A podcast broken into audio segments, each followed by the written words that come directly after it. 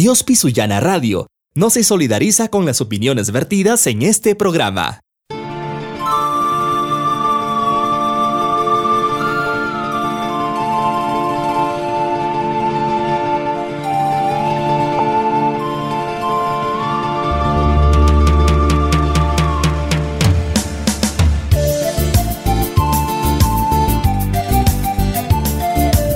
Historias que merecen ser contadas. Información que debe saberse. Datos que deben compartirse. Todo esto y más en Protagonistas. Protagonistas. Un espacio entre nos para la conversación y la información.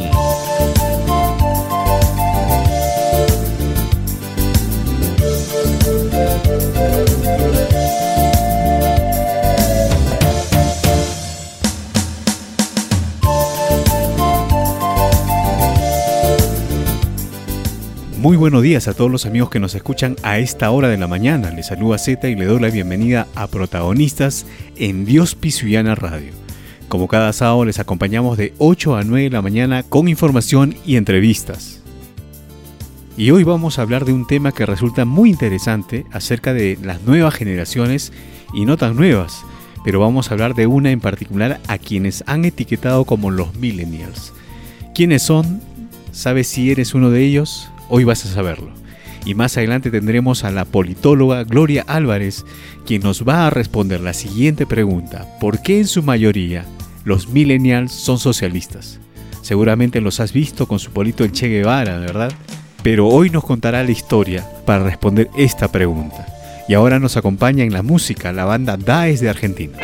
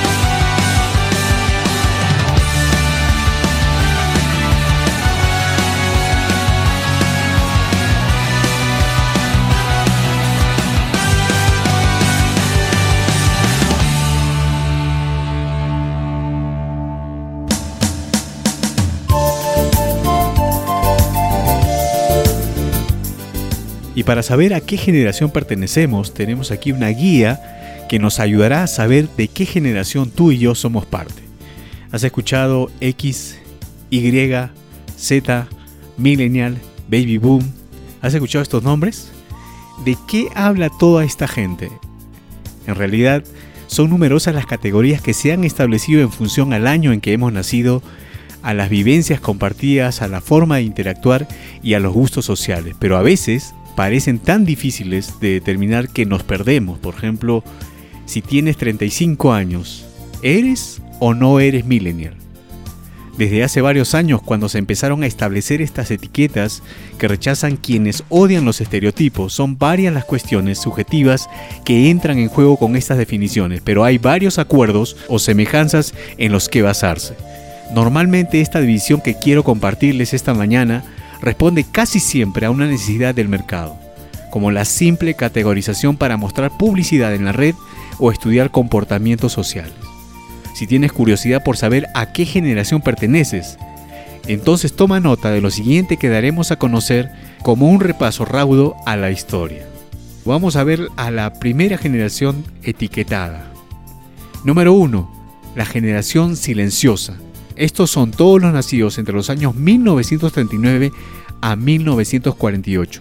Estos son personas que crecieron sin referencias, con muchas carencias económicas y marcados por la posguerra, y nos referimos a la Segunda Guerra Mundial o a la Guerra Civil en el caso de los españoles.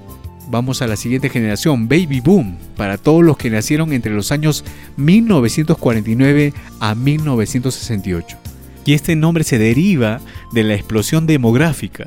Su nombre proviene precisamente por el crecimiento exponencial de la natalidad con la mejora de las condiciones de vida. Cuando crecieron estas personas, protestaron en las calles y se involucraron en cuestiones políticas y sociales. Por supuesto, no conocían para nada la tecnología.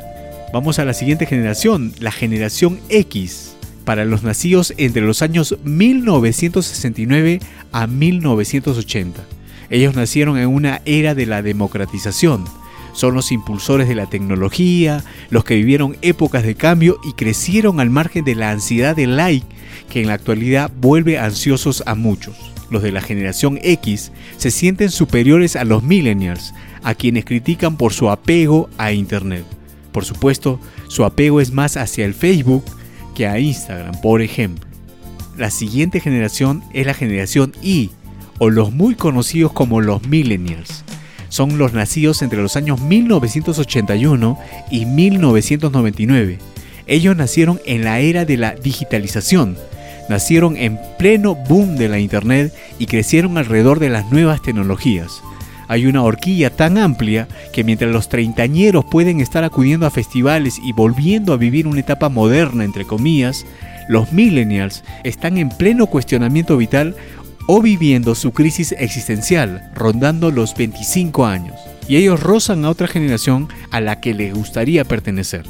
Consumieron cultura en formato VHS y en cinta, pero vivieron la transición hacia la siguiente generación. Y la que sigue es la generación Z para todos los que nacieron entre los años 1999 y el año 2010. Y aquí sí estamos hablando de lo que conocemos como la viralización. Son los herederos de todo lo vivido por los millennials y la generación X, pero sienten que se van a comer el mundo con sus 20 años. Viven rodeados de influencers, en un mundo de virales y tutoriales, han hecho la transición completa del CD y DVD al consumo digital de contenidos. Son autodidactas y su sociedad es la Internet. Y por último, la generación T, son los nacidos entre los años 2010 y va hasta el año 2025. ¿Quiénes son ellos? Los nativos digitales, son los niños de la actualidad a los que no le tenemos que enseñar a manejar un celular, pues lo manejan mejor que uno. Viven con el celular y están creciendo con el celular. Pero vamos a dejarlos a todos ellos y vamos a centrarnos en los millennials, o la generación del milenio, o la generación Y son los nacidos entre los años 1981 a 1999, que actualmente tienen una edad promedio comprendida entre los 16 años y 36 años. Los millennials se han convertido en la generación clave de la que actualmente se arrojan todo tipo de datos interesantes para la publicidad y el marketing. Interesa saber cómo compran, cómo ven la vida, cuál es su actitud frente al trabajo, cuál es su inclinación política o cuál es su poder adquisitivo. Las respuestas a todas estas preguntas arrojan algo de luz para conocer el perfil de un millennial. ¿Y quieren saberlo? Vamos a conocerlo. Para esto voy a resumir las características o rasgos que definen a un millennial en seis nada más, que son las principales. Número uno, son sobradamente preparados. La gran mayoría de los jóvenes de la generación del milenio tienen estudios superiores y ostentan un buen dominio de otros idiomas. Número 2. En su mayoría poseen un alto poder adquisitivo. Al tener un alto nivel formativo, el poder adquisitivo es mayor al de sus generaciones anteriores. Número 3. Viven totalmente conectados. Si el smartphone es una herramienta fundamental para cualquier persona hoy día, para el millennial lo es aún más. El millennial ha crecido con el cambio de siglo y con la evolución tecnológica. La tecnología está presente en su día a día y el teléfono móvil es como su Biblia humanista que forma parte de él. Si hay algo que disfruta a lo sumo un millennial, es el estar permanentemente conectado. Número 4. Son fieles a sus marcas favoritas. Los millennials tienen su parte conservadora, premian su satisfacción con la marca guardándole fidelidad eterna. Y esto de eterna lo digo entre comillas. Número 5 son muy exigentes e informados para las compras. A la hora de realizar una compra, un millennial toma el tiempo que sea necesario para garantizar que está escogiendo la mejor oferta. Eso sí, una vez tomada la decisión de compra, desean la adquisición del producto lo más pronto posible. Número 6, y este punto sí es medular. A ellos, a un millennial, no les interesa la verdadera información, viven desinformados de lo que sucede en la sociedad y de lo que sucedió en la historia, al punto que se pueden poner un polo del Che Guevara, sin importar en, lo absoluto quién fue, qué hizo y por qué murió. Ellos son socialmente fáciles de manipular como lo vemos en la actualidad. Con estas características ya tenemos una idea de quién realmente es un millennial. Vamos con música y ahora viene el grupo peruano Gente Unida dinero, después las cosas. Eso es una ley aquí en el. Dinero primero, cosas después. Dinero primero, cosas después. Ellos solo son pura careta, se ponen disfraz y aparentan. Lobos disfrazados, se camuflan como ovejas. Ellos son los que la congregación Ellos solo son pura careta, se ponen disfraz y aparentan. Lobos disfrazados, se camuflan como ovejas. Ellos son los que la congregación infecta. Vamos, ven y pacta, pero deja el billete. Si quieres la bendición y petición que te conteste, hazle la prosperidad, hazle caso al disque Sinónimo de arcángel, pero yo lo desconozco. Abolengo rótulo, que son de jerarquía. Epíteto falseado para Dios son tonterías, herejía, apostasía que abunden estos días. Son el resultado de una iglesia que está fría. Más que suma de bondad, quieren suma de billete, billetera ancha y poder. Son su deleite. El Espíritu Santo se quedó atrás, ahora es un nuevo pacto. Elegían propaganda aquellos que un día difundían del amor perfecto del Mesías. Se adulteró y ahora se negocia con el cielo. Apostasía se llama el comportamiento de ellos. Corazones que se inclinan por solo ver milagros. Van tras las campañas porque quieren ser sanados. Se comen cualquier cuento viviendo de doctrinas. No hay discernimiento para ellos, ya rutina. Superficiales, solo buscan el milagro. Solamente banales, vacíos, encasillados. Dicen que fueron sanados porque un hombre los tocó. fuck Son mente cultivadas del engaño y confusión. Prosperidad de abundancia es lo que se quiere, omitiendo el mensaje del justo juicio que viene. Amasando fortunas, piensan que bien todo irá, pero definados, ni un peso se llevarán. No me vengan con floro, que sabemos bien. Anhelan billete a doquier por doquier, falseando lo del justo salario. Quieren una chequera gorda y subir al escenario. Ellos solo son pura careta, se ponen disfraz y Lobos disfrazados se camuflan como ovejas. Ellos son los que la congregación Ellos solo son pura careta, se ponen disfraz y aparentan. Lobos disfrazados se camuflan como ovejas.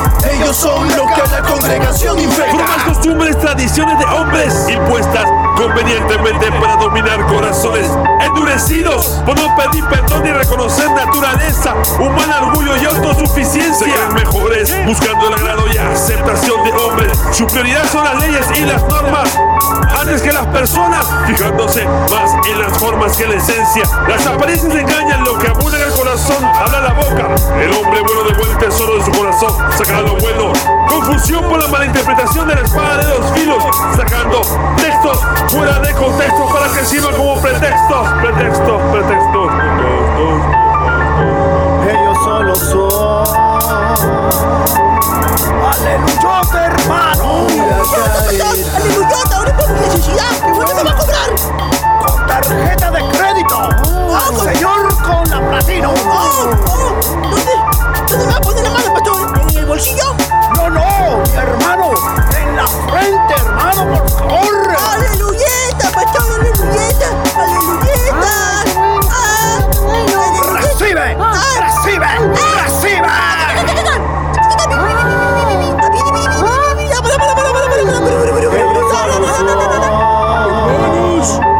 Su colita, por favor. Su colita.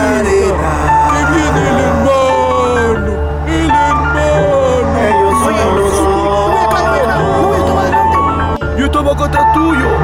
Pura careta. tuyo. Oye, ya. Sí, Pura careta. no iba acá primero. Ay, ay, ay, ay. Oye, ¿por qué no hablas por mí? Oye, qué bueno, ¿no?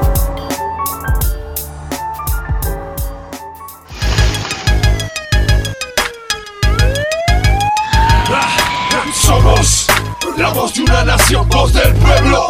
Basta ya de corrupción. Somos una nueva generación. Somos la voz del pueblo. Somos la voz del pueblo. Somos la voz de una nación, voz del pueblo.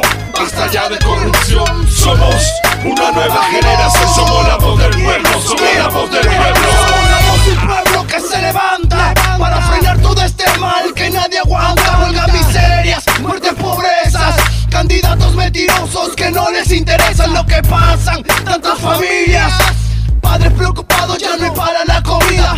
Prometen y prometen pero a la hora Es el mismo pueblo que siempre implora Injusticia, impunidad, reina el sobono candidatos que mienten para ganar su voto. Niños en la calle limpiando carro en la esquina. Buscan un pasito, buscan la propina. Tanto desempleo,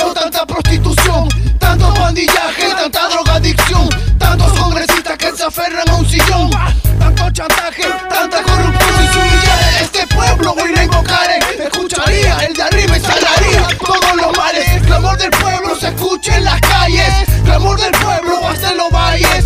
Clamor del pueblo, esta voz no calles. Porque todo está bien claro y no doy detalles. Yeah. Corrupción tras corrupción, destrucción tras destrucción, violación, injusticia, lo felón, todo es una putrefacción. Corrupción tras corrupción, destrucción tras destrucción, violación, injusticia, lo felón, todo es una putrefacción. Es muy congestionado, no sabes realmente quién está a tu lado. Pobreza a la derecha, segregación a la izquierda. Estoy cansado de ver sufrir a mi tierra. Es muy congestionado, no sabes realmente quién está a tu lado. Pobreza a la derecha, segregación a la izquierda. Estoy cansado de ver sufrir a mi tierra. Somos la voz de una nación, voz del pueblo. Basta ya de corrupción. Somos una nueva generación. Somos la voz del pueblo. Somos la voz del pueblo. Somos la voz de una nación, voz del pueblo. Basta ya de corrupción. Somos una nueva generación. Somos la voz del pueblo. Somos la voz del pueblo. Aunque estamos en el siglo XXI, se siente como en los 50. Aunque no se escriben leyes segregacionistas, no importa. Igual se aplican en forma personal. Sobre papel han pasado odios del pasado. No sé si el tiempo curará. Dice que lo negro es malo y lo blanco es bueno. Lo amarillo y trigueño, pero yo no lo creo. Misericordia se les ha olvidado a los de posición. La justicia impera en esta tierra. Más al final, muy al final. La justicia se impondrá, no la del hombre que busca imponer a la fuerza. Y no la del príncipe de paz que me grita a mismo como quieres que los hombres hagan contigo. Así mismo tú con ellos. Así, así mismo tú con ellos. Somos la voz de una nación, voz del pueblo. Basta ya de corrupción. Somos una nueva generación. Somos la voz del pueblo. Somos la voz del pueblo. Somos la voz de una nación, voz del pueblo. Basta ya de corrupción. Somos una nueva generación. Somos la voz del pueblo. Somos la voz del pueblo. Gente unida, levantando una voz de protesta. ¿Ah? ¿Qué? Uh, el Aya Records.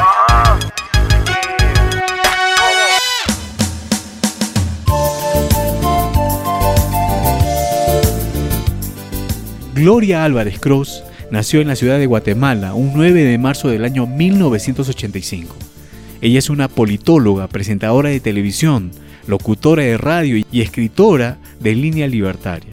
De hecho, en este tiempo ella es una figura mediática, ha realizado giras de conferencias por toda Latinoamérica en contra del populismo y el socialismo que tanto daño hacen a los países de la región. Así que les voy a dejar con ella para que nos responda la siguiente pregunta. ¿Por qué los millennials, en su mayoría, son socialistas? ¿Por qué los millennials son socialistas? Porque estoy convencida que no tienen idea de lo que es comunismo ni tampoco socialismo. Cuando un millennial nos dice que quiere socialismo, nunca nos dice realmente qué es lo que quiere, cómo ambiciona que ese gobierno va a funcionar. No tiene idea de cómo van a funcionar las medidas políticas y económicas. Vamos a arrancar desde la era industrial. Cuando en el siglo XIX empiezan un montón de pensadores a pensar cosas que se denominaron como la filosofía socialista. Entre ellos estaba Giuseppe Mazzini. No digas tú, di nosotros. Esta visión de que renunciar al yo era lo mejor que le podía pasar a la sociedad. También Pierre-Joseph Proudhon, que dijo, la propiedad es robo. Estos dos contemporáneos inspiraron a Carlos Marx y a Federico Engels. Carlos Marx y Federico Engels se conocieron en 1843, cinco años antes de que escribieran el Manifiesto Comunista. Carlos Marx, hijo de eh, padres judíos que dejaron la religión judía y se convirtieron al protestantismo, fue expulsado de Alemania, de Francia, de Bélgica, hasta que finalmente se va a Inglaterra y en Manchester, junto con Federico Engels, un burgués, un hijo De Industriales. Eh, ellos dos eh, pues hacen el manifiesto comunista y describen el capital. Cosas interesantes. Carlos Marx eh, trabajó muy poco en su vida y a la edad que yo tengo, 31 años, se retiró para ser un mantenido de Federico Engels por el resto de sus días. Vivió en Soho, Inglaterra, todo ese tiempo y después de los 31 años nunca más volvió a trabajar. Estos dos personajes creyeron que habían descubierto el agua azucarada y que la época que estaban viviendo era una época única en la humanidad. Dicho en las palabras del mismo Carlos Marx de este libro, The Politics Book, comunismo es el enredo de la historia resuelto. Para ellos el comunismo venía a resolver todas las luchas históricas. Según Marx y Engels, después de ellos la historia no volvería a ser la misma. Pero pensemos un poco en cuál era el mundo industrial en el que se movían Carlos Marx y Federico Engels. Para empezar, la filosofía que estos dos señores hicieron estaba inspirada para Alemania e Inglaterra, países industriales que tenían una gran industria que estaba cada vez más creciendo, no para países agrícolas. Y resulta que ni Inglaterra ni Alemania pusieron jamás en práctica las teorías de Marx ni de Engels tampoco. Quienes las pusieron en práctica fueron países agricultores que no contaban con las particularidades que Carlos Marx decía deberían de ser lo primero que debería haber, que es capital, manufactura e industria. En los países que más adelante vamos a ver nos vamos a dar cuenta que no se puso en práctica. Además de esto, pensemos un poco en el mundo de estos dos señores. El mundo en el que se mueve Carlos Marx y el mundo en el que se mueve Federico Engels, 1848, es un mundo donde la esclavitud todavía era legal en Estados Unidos y en Europa, donde las mujeres no podíamos votar, prácticamente no teníamos ningún derecho porque éramos consideradas demasiado idiotas como para trabajar y votar.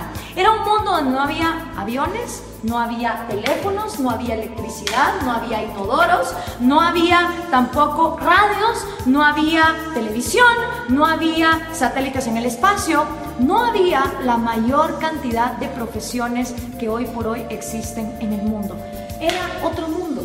Era una época donde estos dos hombres tuvieron la arrogancia de decir, de aquí para adelante la historia ya nunca va a cambiar.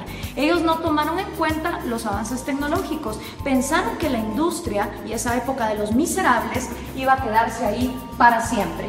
¿Y en qué se basa esta eh, crítica que estamos haciendo de eh, comunismo? Pues se basa en la crítica al proyecto de Gotha, escrito por Carlos Marx, el Capital, también escrito por Carlos Marx en tres tomos, que por cierto el segundo tomo eh, se imprimió luego de que Marx haya muerto, él ni siquiera lo vio publicado, y por supuesto el Manifiesto Comunista. Vamos a ver entonces, el Manifiesto Comunista se basa en dos fases. Esta es la primera fase que tiene 10 puntos. Ustedes vayan viendo si estos 10 puntos son lo que los millennials defienden cuando dicen que son socialistas. Vamos a ver millennials, vamos a ponerlos a prueba. El primer punto de la fase 1 del manifiesto comunista es la abolición de la propiedad privada. Expropiaciones, que son todavía cosa de todos los días en América Latina, no son ajenas a ninguno de ustedes. El segundo puesto es impuestos fuertemente progresivos. Esta idea de que los más productivos de la sociedad sostengan más al Estado, porque del Estado vivimos todos. Entonces, mientras más paguen los más ricos, se supone que el Estado va a ser más justo y más fuerte y para nada tiene que ver que eso desincentive a la gente a ser mejor el tercero es abolición del derecho a herencias. Interesante porque Rafael Correa quiso hacer también una ley de herencias bastante draconiana donde se quería quedar con un montón de las herencias. El cuarto es confiscar la propiedad a inmigrantes. Interesante que lo primero que hacen los regímenes socialistas y comunistas es eh, no dejar que venga inversión extranjera porque supuestamente en el himno socialista todos los obreros se van a agarrar de las manos, pero para lo que se trata de comercio todos somos enemigos. El quinto es centralización del crédito, que solo puedas endeudarte con el Estado. La sexta es centralización de los medios de comunicación y transporte. ¿Les suena familiar? Prácticamente en toda América Latina, los regímenes del socialismo del siglo XXI han acaparado los medios. Expansión de empresas estatales. El Estado lo puede hacer todo mejor porque el Estado es más inteligente que todos los individuos en sociedad. Distribución igualitaria del trabajo. Que trabajen igual los más capaces que los menos capaces, los más talentosos que los menos talentosos. Combinar agricultura con industrias manufactureras. Y por último, Educación gratis, y esto va a escandalizar un montón a los progres, Carlos Marx estaba a favor del trabajo infantil. Sí, señoras y señores, para Carlos Marx la educación debía ser gratis, mentira, nada es gratis, todo lo paga alguien, pero como el Estado lo iba a expropiar todo, la educación entonces sería gratuita para que fuera combinada con producción industrial, es decir, que los niños desde que están estudiando trabajaran. Así que Memorícense bien esta fase 1 porque esta fase 1 es la que han implementado todos los países que han tratado de llevar a cabo la agenda marxista. ¿Les suenan familiares estos 10 pasos? Siguen vivos. A pesar de que el mundo de Carlos Marx era un mundo en 1848, estos 10 pasos se siguen dando en América Latina. Esta fase 1 para Carlos Marx es la fase socialista. Cuando se completen estos 10 pasos es cuando entonces uno está viviendo en socialismo. Pero aún no se ha llegado al comunismo. Por eso le pregunto a los millennials, cuando ustedes se dicen socialistas, ¿se refieren a estos 10 pasos millennials? ¿O a cuántos? ¿A 6? ¿A 4? ¿A 2? ¿A cuántos de estos pasos es a los que ustedes se refieren cuando se llaman socialistas? Porque esto es la primera fase en el socialismo. Vamos a ver entonces, cuando ya se completa esta primera fase, ¿qué pasa en la segunda fase? Entonces viene ya la fase 2, donde viene la nueva sociedad y el nuevo hombre. Según Carlos Marx, cuando estos 10 pasos se completan, automáticamente va a surgir un nuevo hombre, un hombre iluminado, un hombre que ya no va a pensar en sí mismo, que todo se lo va a deber a su sociedad. En este nuevo mundo, que es la fase 2, la que Marx llama comunismo, ¿sí? esta ya es la fase del comunismo, con el nuevo hombre, ya no existen dos cosas. No existe el Estado, es decir, se abolió el gobierno, ni tampoco existe el dinero ni tampoco existe la propiedad privada. Estas tres cosas son las que dejan de existir en la fase 2, que es la fase del comunismo, con un nuevo hombre, un hombre iluminado, un hombre que ya no piensa en sí mismo. Marx nunca dijo cómo en el cerebrito de este hombre iban a dejar de existir sueños propios, necesidades propias, anhelos, talentos. Él nunca lo explicó. Para él, de manera mágica, después de que la fase 1 fuera completada, se pasaba automáticamente a la fase 2, donde este hombre nuevo iba a trabajar a la par de hombres más mediocres y menos talentosos, pero siempre recibiendo lo mismo. ¿Y cómo iba a funcionar la distribución de productos? Bueno, pues iba a haber un gran almacén y en este almacén la comunidad, ya sin Estado, ya sin gobierno, ya sin dinero, te iba a proveer a ti de todos los productos y servicios que tú ibas a necesitar. Entonces todas las personas, no importa sus talentos, iban a llegar a intercambiar. Si por ejemplo producían yesos, pues un yeso por un kilo de arroz. Y decía Marx que suponiendo que este hombre, en lugar de producir un yeso, hubiera producido tres y este solo hubiera producido dos, en esta segunda fase, este hombre que produjo tres yesos, no le iba a importar recibir también una libra de arroz para compararse con este. Según Marx, iba a llegar un momento donde el más talentoso y el que más trabajaba no le iba a importar recibir igual que el que trabajaba menos y el que era más mediocre. Ahora veamos ¿Se cumplió esta fase 2? ¿O qué es lo que ha pasado en la historia de la humanidad con la gente que ha llevado a cabo la agenda marxista? Bueno, pues los primeros que trataron de llevar a cabo la agenda marxista fueron Trotsky, Stalin y Lenin. 70 años después del manifiesto comunista, ellos son los primeros en poner en práctica la teoría marxista, cuando en 1918 deciden cortarle la cabeza a los sanguinarios explotadores, y de verdad que lo eran, de la dinastía Romanov, que era la monarquía que imperaba en Rusia. Dos errores. Primero, Marx escribe una teoría para Inglaterra y Alemania que su problema no era, digamos, el de una monarquía que incentivara la agricultura, sino que eran países industriales. Rusia era feudal, bastante feudal. Estas tres personas entonces ponen los primeros 10 pasos de Carlos Marx en marcha y llegaron a la fase 2, llegaron a este gran almacén. Realmente no ni se abolió la propiedad privada, ni se abolió el dinero y el Estado, en lugar de aniquilarse, se fue volviendo más y más grande hasta volverse totalitario. ¿Y entonces qué pasó?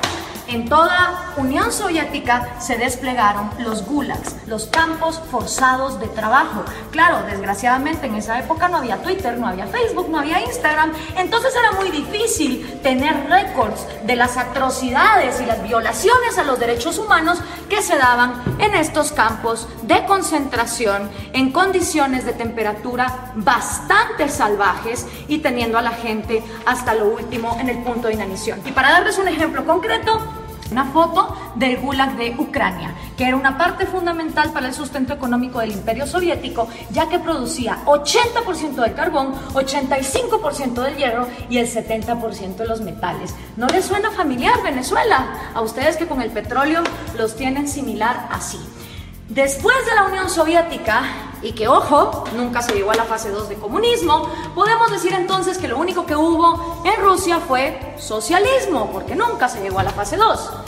El siguiente sanguinario que quiso poner a prueba el comunismo fue Mao Zedong en China. En 1948 entra el Ejército Rojo y Mao hace su propio experimento con dos atrocidades que aniquilaron a más de 60 millones de personas, que fueron el gran salto adelante y la revolución cultural, que básicamente era una manera de implementar los 10 pasos del manifiesto comunista y que llevaron al peor genocidio que la humanidad jamás ha visto. Y por supuesto, esta idea se trae a casa y los primeros en traer la casa en su propia versión de Trotsky, Stalin y Lenin son Che Guevara, Fidel Castro y Camilo Cienfuegos. Cosa interesante, Camilo Cienfuegos y Trotsky, siendo los intelectuales más moderados de este movimiento, fueron asesinados.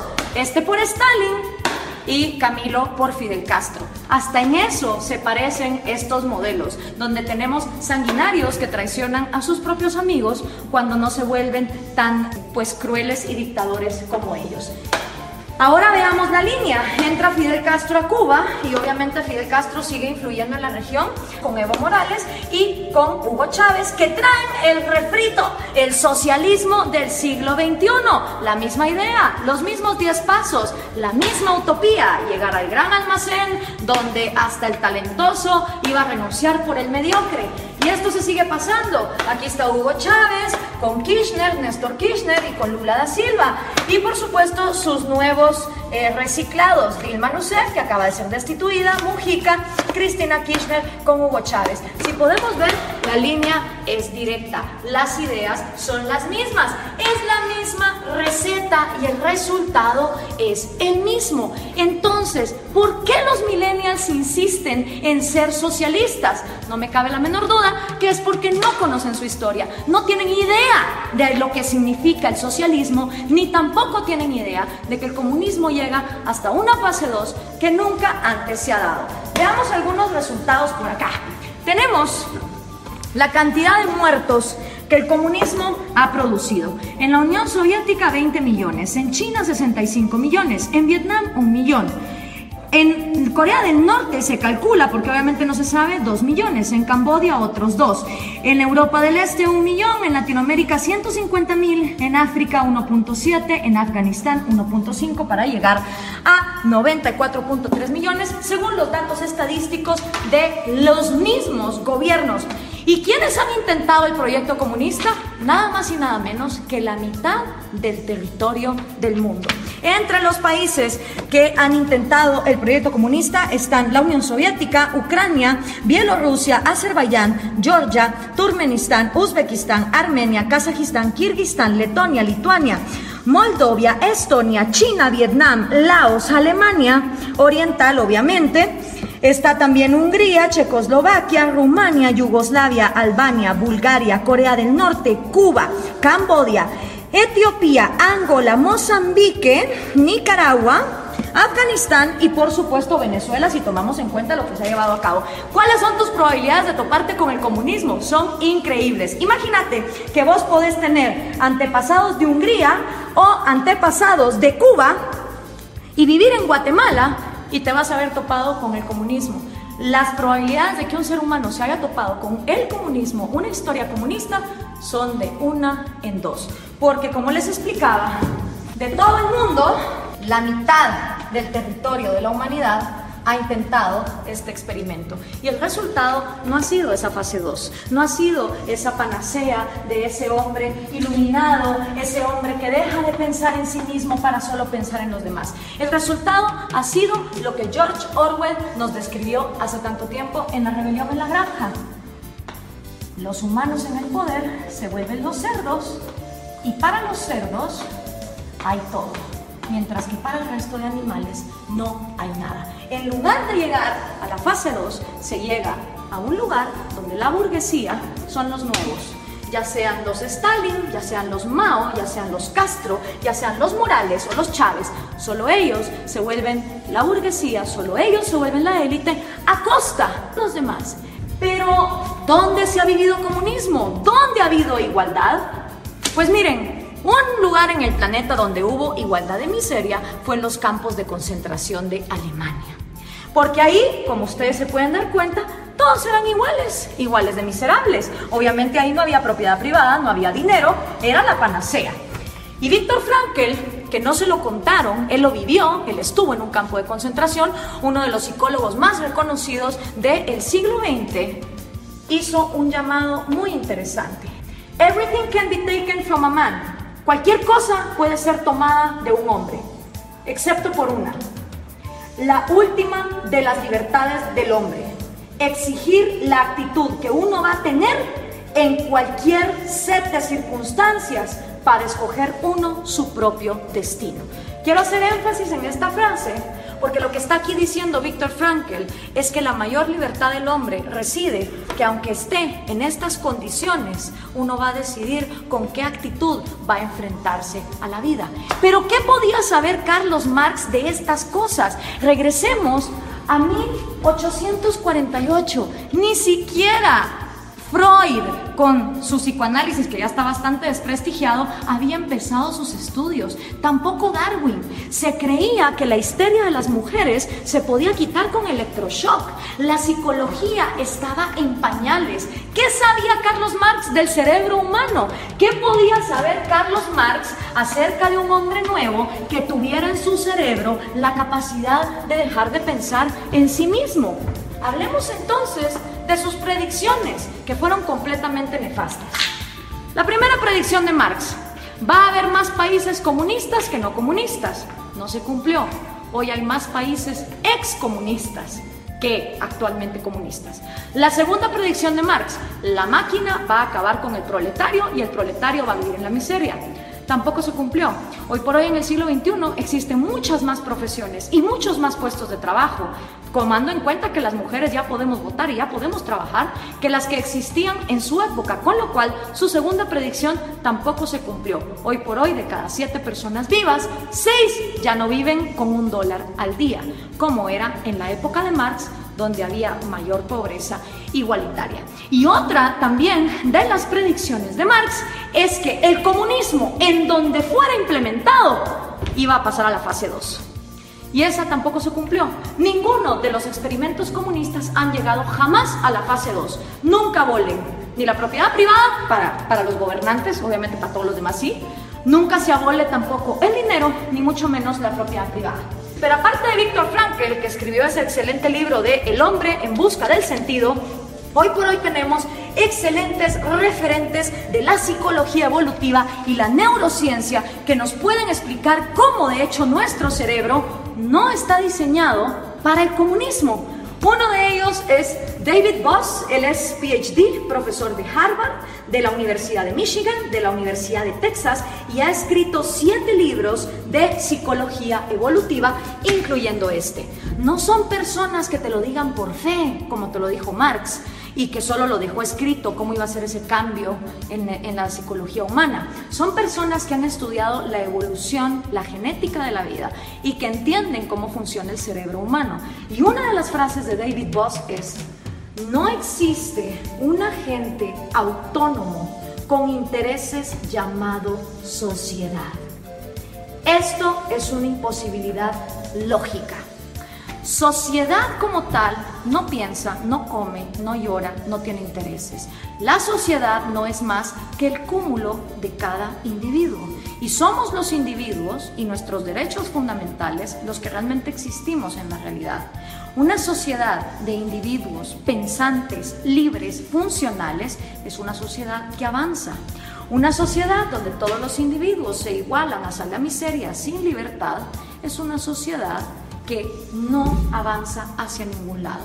La sociedad como ente no se mueve, los que se mueven son individuos. Y si algo le interesa a una sociedad que funciona como una célula, es que cada una de sus partes tenga vida, tenga propiedad privada y tenga libertad como sus tres derechos fundamentales.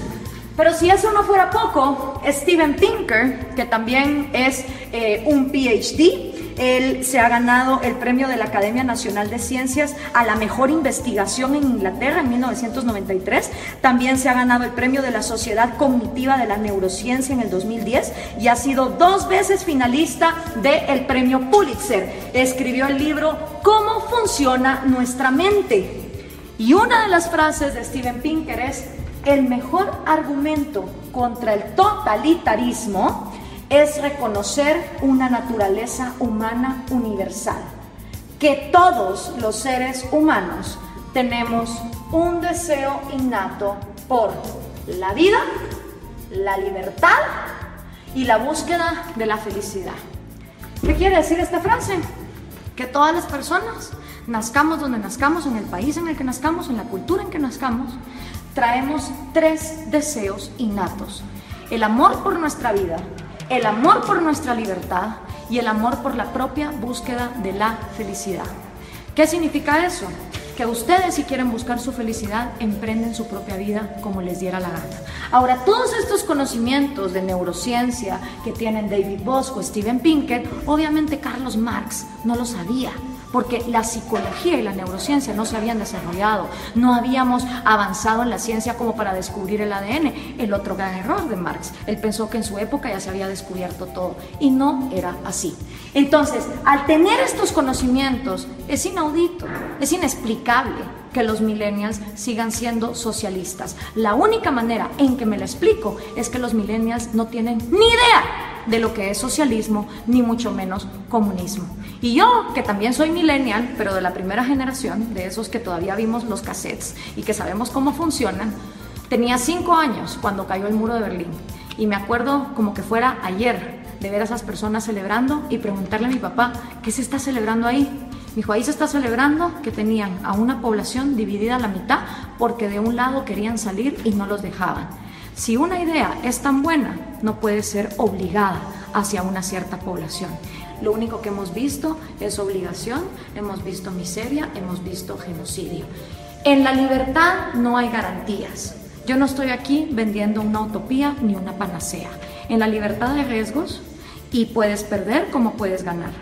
En la libertad también existe la libertad de no participar en el mercado.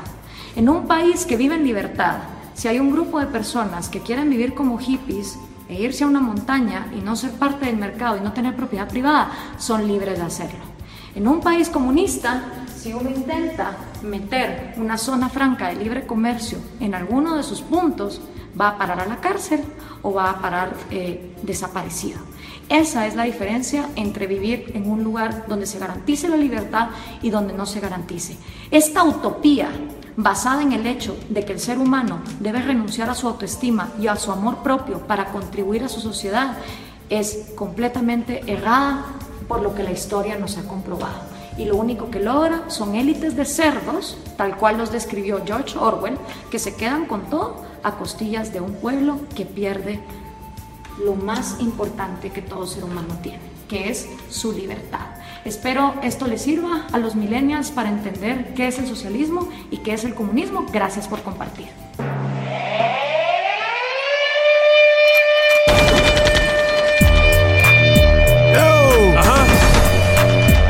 Los revolucionarios. Los más bravos. Haciendo más que música. Impactando el Perú y el mundo. ¿Cómo dice? Gente unida. Abajín y el caballero. Unidos. Unidos. Uh, ¿Cómo dice? ¿Cómo? Ya llegaron los muchachos del barrio, desplazando a todo adversario. Pa' que tú sepas, revolucionario, armado hasta los dientes, es necesario. Ya llegaron los muchachos del barrio, desplazando a todo adversario. Pa' que tú sepas, revolucionario, armado hasta los dientes, es necesario. El bloque y llamen a la security Venimos brutality, causando destrocity como Katrina Pero respetando a la mina, letra violenta Sumamente agresiva, letra violenta Sumamente agresiva, letra violenta Sumamente agresiva, su sumamente agresiva Su sumamente agresiva, su sumamente agresiva Su sumamente agresiva Yo Los revolucionarios Pa' que tú sepas. Revolucionario, ese escenario para los más grandes ya publicitario. Ah, Tratando de cambiar el mundo como el hombre araña azota a lo malo, míralo bien. Son del carácter de Martin y Luther King. Visionarios como Nelson Mandela, ven más allá de lo que sus ojos velan, velan. Por eso velan, velan. Su discurso y semántica queda sometida de acción a prueba como el que no partió de historia. ACDC no es corriente alterna ni continua, no es corriente alterna ni continua. Ya llegaron los muchachos del barrio, desplazando a todo adversario. Pa' que tú sepas, revolucionario, armado hasta los dientes, es necesario. Ya llegaron los muchachos del barrio, desplazando a todo adversario. Pa' que tú sepas, revolucionario, armado hasta los dientes, es necesario. Podrán tirar, sabotear, criticar, pero no podrán conmigo, soy inmortal. Me podrán denigrar, escupir, reventar. Mía no es la venganza, sino de mi papá. John entrando pues el caballero. Y todo el mundo primo se tira al suelo. Como adunando lo positivo, eliminando a tu invisible enemigo. Venimos como Dimo y Pumba, encendiendo la rumba, Hakuna Matata, letra que no mata, al enemigo ataca nada, nada, nada nos para, serán como árbol plantado junto a corriente de agua, bloqueándolo al demonio de Tasmania, haciéndolo que de vueltas, con melodías mejores que filarmónicas. Ya llegaron los muchachos del barrio, desplazando todo adversario, pa' que tú sepas, es necesario. Ya llegaron los muchachos del barrio, desplazando a todo adversario, pa' que tú sepas, revolucionario, armado hasta los dientes, es necesario.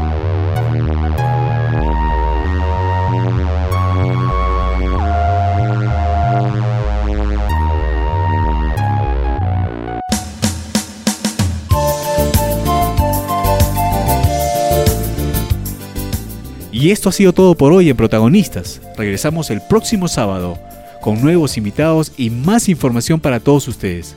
Z le da las gracias y le desea un buen fin de semana para todos.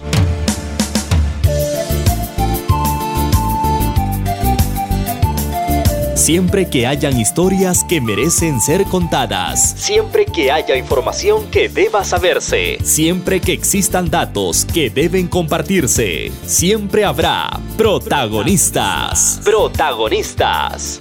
Un espacio entre nos para la conversación y la información.